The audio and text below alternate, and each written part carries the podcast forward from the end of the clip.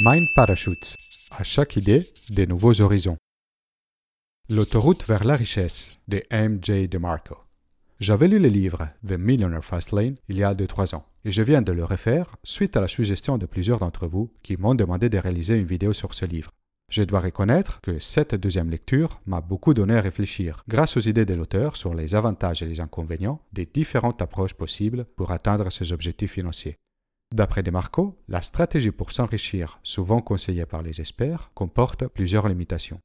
Les deux principales sont qu'elle nécessite de plusieurs décennies avant de donner ses fruits et qu'elle repose sur des variables sur lesquelles nous n'avons pas de contrôle. Pour expliquer les différentes approches pour s'enrichir, prenons comme exemple une autoroute.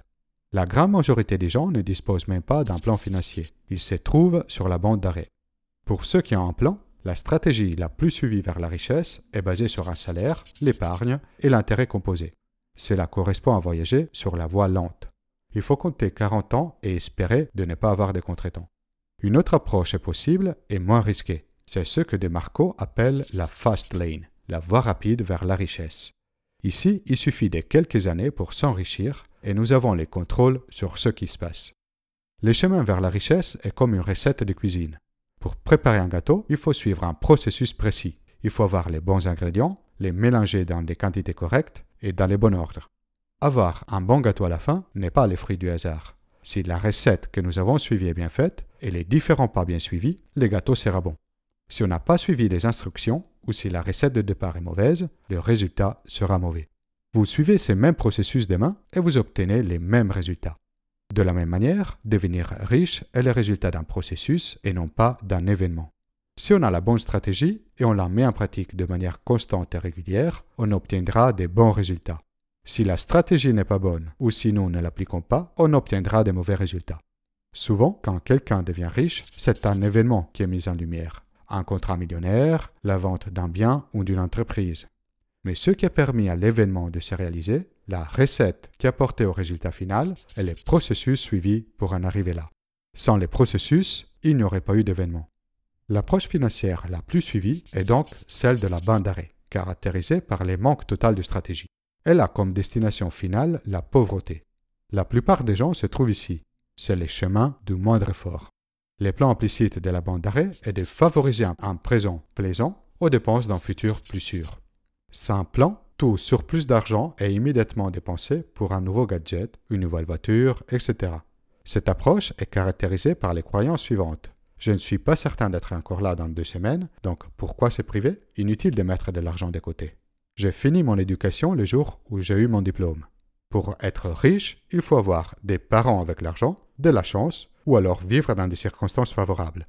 Souvent, les gens qui adoptent cette approche comptent sur d'autres pour s'occuper de leurs problèmes l'État, leur employeur, au lieu de se demander ce que eux-mêmes peuvent faire. Aussi, quand ils rencontrent des difficultés, leur réflexe est de donner la faute à quelqu'un d'autre au lieu de s'interroger sur leur responsabilité. Quelqu'un qui gagne beaucoup d'argent peut très bien se retrouver sur la bande d'arrêt. Le facteur qui condamne à cette approche n'est pas les revenus, ce sont ses croyances à propos de l'argent et de sa gestion. L'équation financière pour la bande d'arrêt est la richesse égale au revenu plus la dette. La dette permet d'échanger la richesse d'aujourd'hui avec la pauvreté de demain. La deuxième stratégie, la plus souvent mise en avant par les experts et les médias pour devenir riche, est la volante. Contrairement à la bande d'arrêt, focalisée uniquement sur le plaisir immédiat, ici c'est complètement l'inverse.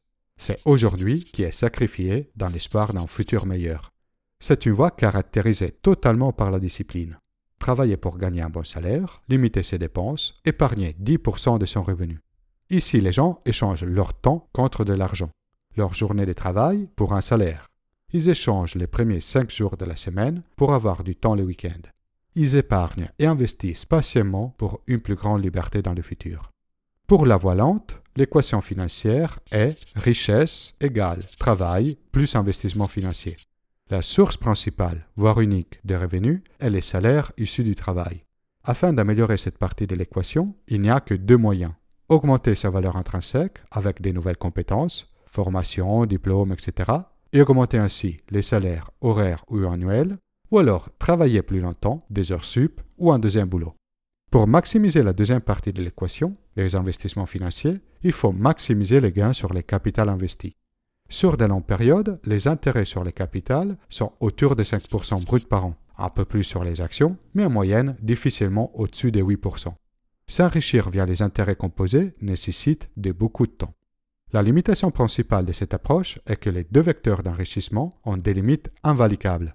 Nos journées n'ont que 24 heures, des augmentations des salaires de 4-5% par an sont déjà très bien, et des intérêts à 5-6% annuels sont aussi excellents.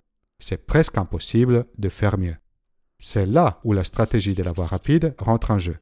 L'approche précédente n'est pas mauvaise en soi. Au contraire, elle est très utile pour apprendre à gérer ses finances. C'est le fait qu'elle soit la seule stratégie pour s'enrichir qui ne convainc pas l'auteur. C'est l'équation financière suivante qui permet de passer de la voie lente à la voie rapide. La richesse est égale au bénéfice plus la valeur de ses biens. L'auteur donc propose de travailler sur deux axes. D'un côté, la génération des revenus via des bénéfices. Il faut sortir du modèle où on échange son temps contre de l'argent. Grâce aux bénéfices, on n'est plus soumis aux limitations intrinsèques d'un salaire. 24 heures par jour, et une évolution lente dans le temps de sa propre valeur. Un exemple de bénéfice est la vente d'un produit ou d'un service. Dans ce cas, les bénéfices sont égaux au nombre d'unités vendues multipliées par les bénéfices unitaires. De l'autre côté, la génération des richesses est atteinte par la valorisation d'un bien plutôt que patienter des décennies ou de dépendre des évolutions du marché financier. Dans le cas d'un business, la valeur est égale à ses bénéfices fois un multiplicateur qui dépend du secteur du business. En augmentant ses bénéfices, notre richesse augmente par un facteur qui peut varier entre 3 et 12 selon le secteur. L'avantage de la voie rapide est que nous avons un contrôle direct sur les bénéfices et par conséquent sur la génération des revenus et sur notre richesse. Dans ces modèles, les limitations des temps et du pourcentage d'intérêt n'existent plus vraiment. Nous pouvons augmenter nos bénéfices de plusieurs manières. Tout d'abord, en augmentant les nombres d'unités vendues. Pour une activité sur Internet, par exemple, on peut augmenter les nombres de visiteurs de notre site ou encore en transformant plus de visiteurs en clients. Une autre option pour vendre plus est de proposer de nouveaux services. Nous pouvons aussi agir sur les bénéfices unitaires en augmentant les prix de nos services et en proposant plus de valeur pour nos clients. En extrême synthèse, la formule pour la richesse d'après l'auteur est si vous souhaitez gagner des millions d'euros, vous devez apporter un peu de valeur à des millions de gens. Ou alors, apporter une énorme valeur à quelques centaines de personnes.